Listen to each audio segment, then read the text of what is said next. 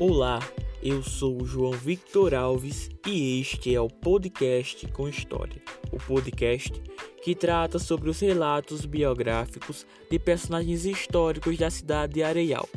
E no episódio de hoje iremos falar sobre o senhor Miguel Gomes. O mesmo foi filho do senhor João Gomes e da senhora Esther. Em sua vida, ele foi casado com a senhora Maria de Lourdes Vito Deste casamento, ele teve cerca de três filhos. Foi descrito por muitos como um homem de hábitos simples e que rezava nas pessoas que precisavam de oração. Em sua vida, ele desempenhou o papel de eletricista, operando motor de luz de areial, num período anterior à chegada de energia elétrica à cidade.